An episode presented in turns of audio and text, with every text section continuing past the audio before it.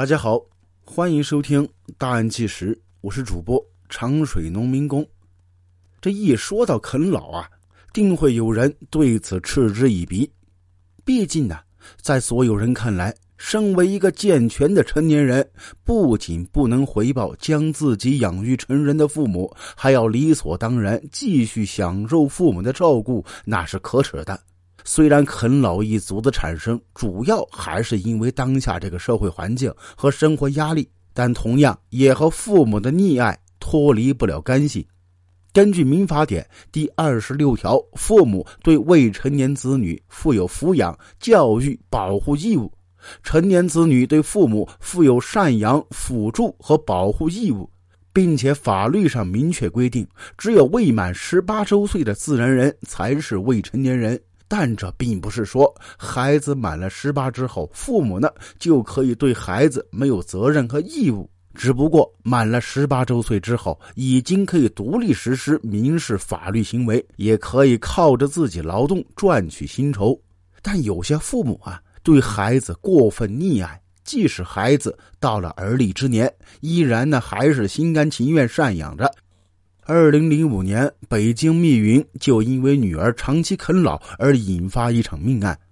儿媳妇仅仅是因为不满小姑子长期啃老的行为，竟然被丈夫一家人残忍杀害并分尸。难道嫁进来的妻子始终就只是一个外人吗？方丽君出生于北京一个普通家庭，身为独生女的她，在父母万般宠爱之下成长。到了适婚年龄之后，也像其他普通人一样结婚生子，有了自己的家庭。可就是如此普通的她，却在结婚的那一刻就注定了一个不普通的结局。方丽君的丈夫李子健虽然脾气有些暴躁，但好在这勤劳肯干，而公公婆婆自己呢又有退休金。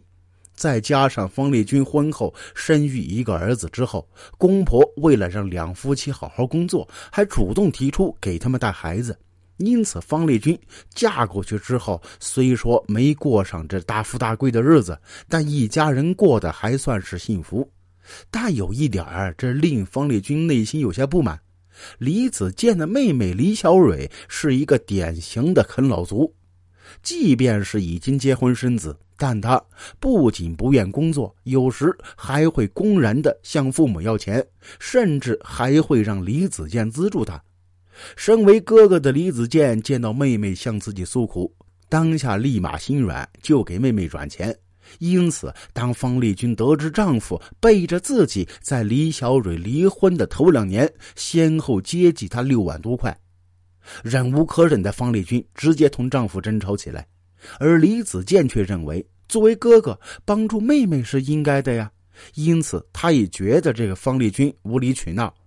这也让本该宠爱女儿的李家二老渐渐对方丽君的态度发生变化。二零零三年初，方丽君和李家之间这关系进一步恶化。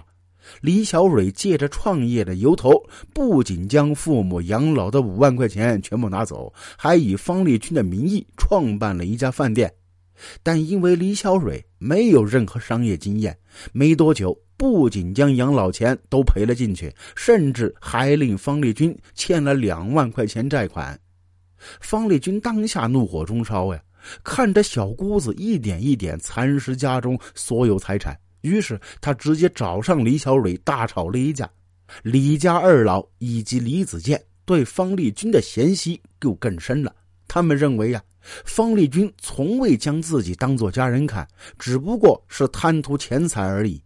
最后是李子健填补了这一笔债款之后，才将此事收尾。但这也让方丽君对李家更加不满。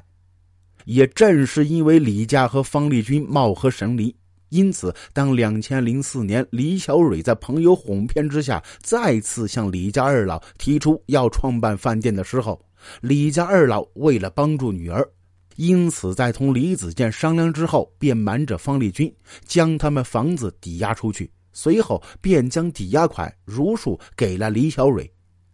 但李小蕊实在没什么经商天赋，而纸终究包不住火。当方丽君接到银行催款电话，得知整件事情只有自己被瞒在鼓里，方丽君对李家彻底失望。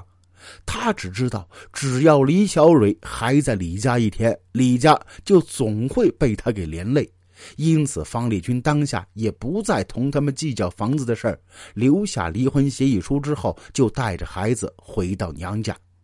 方丽君的举动激起李家一家人的怒火，于是便以最后见孩子一面为由，于两千零五年七月二十七号晚上将方丽君给约了过来。然而，等方丽君要离开的时候，李家所有人却拦着方丽君要孩子。就这样，方丽君和李家四人发生争执，最后在李子健一气之下，直接将方丽君砸晕。此时。见到倒地的方丽君，血流不止，四人这才慌乱起来。此时，李子健因为害怕方丽君一人而导致自己一家坐牢，于是啊，干脆一不做二不休，便带着家人将其直接杀害并分尸。清理好现场之后，甚至还报警说方丽君失踪了。由于李家等人相互配合，再加上也没有留下什么痕迹，因此即便方家对此有所怀疑，但因为证据不足，无法将李家人进行逮捕。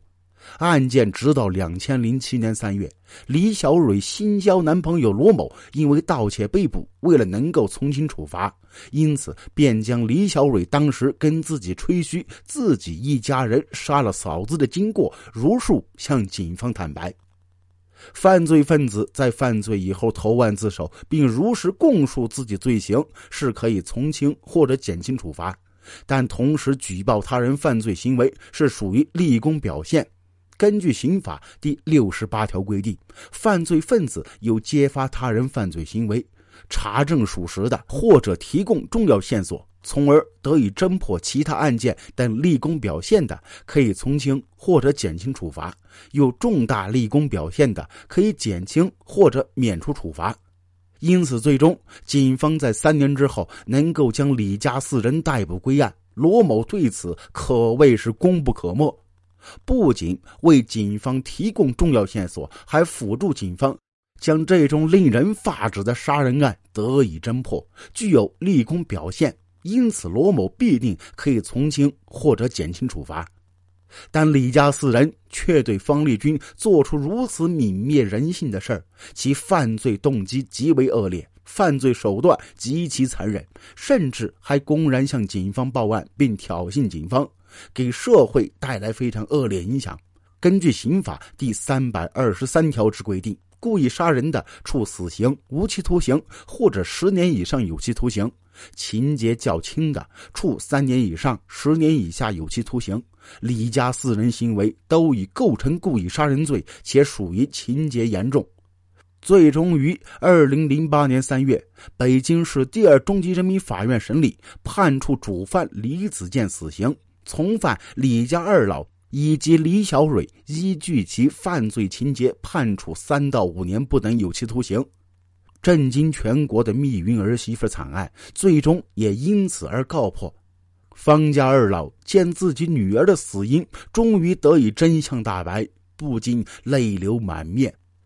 好了，这起案件就说到这儿了，感谢您的收听，有什么看法可在评论区留言，咱们一起探讨，谢谢。